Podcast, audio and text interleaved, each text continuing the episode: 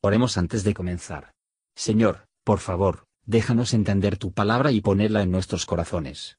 Que moldee nuestras vidas para ser más como tu Hijo. En el nombre de Jesús preguntamos. Amén. Capítulo 15 Y aconteció después de días que en el tiempo de la siega del trigo, Samson visitó a su mujer con un cabrito diciendo, Entraré a mi mujer a la cámara, mas el padre de ella no lo dejó entrar. Y dijo el padre de ella, Persuadime que la aborrecías y dila a tu compañero.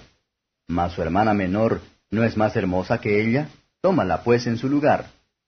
Y Samson les respondió, Yo seré sin culpa esta vez para con los filisteos, si mal les hiciere. Y fue Samson y cogió trescientas zorras, y tomando teas y trabando aquellas por las colas, puso entre cada dos colas una tea.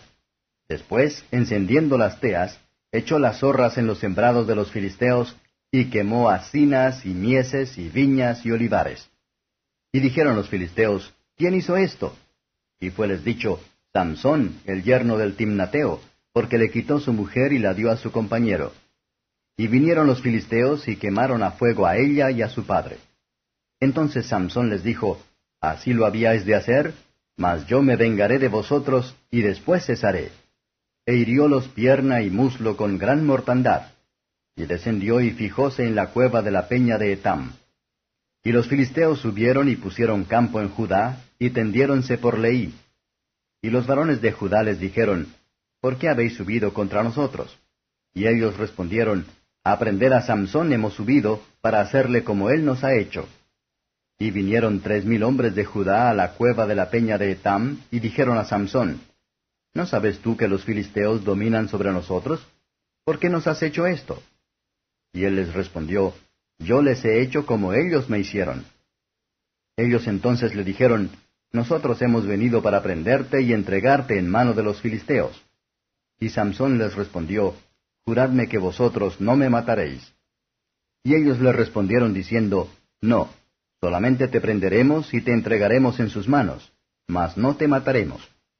Entonces le ataron con dos cuerdas nuevas, e hiciéronle venir de la peña. Y así que vino hasta Leí, los filisteos le salieron a recibir con algazara.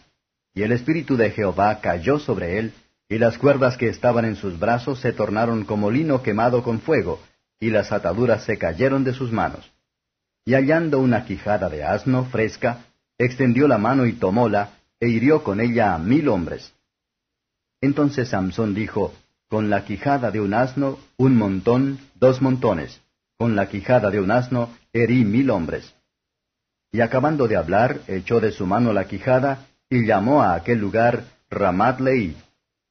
Y teniendo gran sed, clamó luego a Jehová y dijo, Tú has dado esta gran salud por mano de tu siervo. ¿Y moriré yo ahora de sed y caeré en mano de los incircuncisos? Entonces quebró Dios una muela que estaba en la quijada, y salieron de allí aguas, y bebió, y recobró su espíritu, y reanimóse. Por tanto llamó su nombre de aquel lugar Enacore, el cual es en ley hasta hoy. Y juzgó a Israel en días de los filisteos veinte años. Comentario de Matthew Henry Jueces capítulo 15, versos 1 a 8. Cuando hay diferencias entre las relaciones, los que estén ser reconocido como la mejor y más sabio, que están más adelante a perdonar ni olvidar, y más dispuestos a inclinarse y ceder en aras de la paz. En los medios que empleó Samson, debemos fijarnos en el poder de Dios el suministro de ellos, y ponerlos a la vencedora, a mortificar el orgullo y castigar la maldad de los filisteos. Los filisteos amenazaron la mujer de Sansón que la quemarían y la casa de su padre. Ella, para salvarse a sí misma y obligar a sus compatriotas, traicionó a su marido, y precisamente lo que temía, y por el pecado tratado de evitar, vino sobre ella. Ella, y la casa de su padre se quemaron con el fuego, y por sus compatriotas, a quien ella cree que el favor de la mal que le hizo a su marido. El daño que tratamos de escapar por cualquier práctica ilegal, a menudo nos tira hacia abajo sobre nuestra propia cabeza, versos 9 a 17. Sin dispirits hombres, se esconde de los ojos de las cosas que pertenecen a su paz. Los israelitas culparon a Sansón por lo que había hecho en contra de los filisteos, como si les hubiera hecho un gran daño. Por lo tanto, nuestro Señor Jesús hizo muchas buenas obras, y para aquellos a los judíos estaban listos para apedrearlo. Cuando el Espíritu del Señor vino sobre Sansón, sus cuerdas se soltaron, donde está el Espíritu del Señor, allí hay libertad. Y los que son verdaderamente libres, que se establecen por lo tanto libre. Así, Cristo triunfó sobre los poderes de las tinieblas que gritaban contra él, como si lo tenían en su poder. Samsón hizo gran destrucción entre los filisteos. Para sacar el hueso de un culo para esto, fue a hacer maravillas por lo necio del mundo, para que la excelencia del poder podría ser de Dios, no del hombre. Esta victoria no, no estaba en el arma, fue en el brazo, pero fue en el Espíritu de Dios, que se movió el arma por el brazo. Podemos hacer todas las cosas a través de aquel que nos fortalece. Has visto un pobre cristiano, que está habilitado para superar una tentación por la debilidad, el abogado débil, está el filisteo derrotado por una mandíbula lo siento. Versos 18 a 20.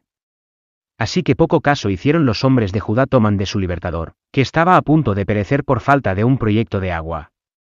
Así están las mayores afrentas a menudo ponen a los que hacen los mayores servicios.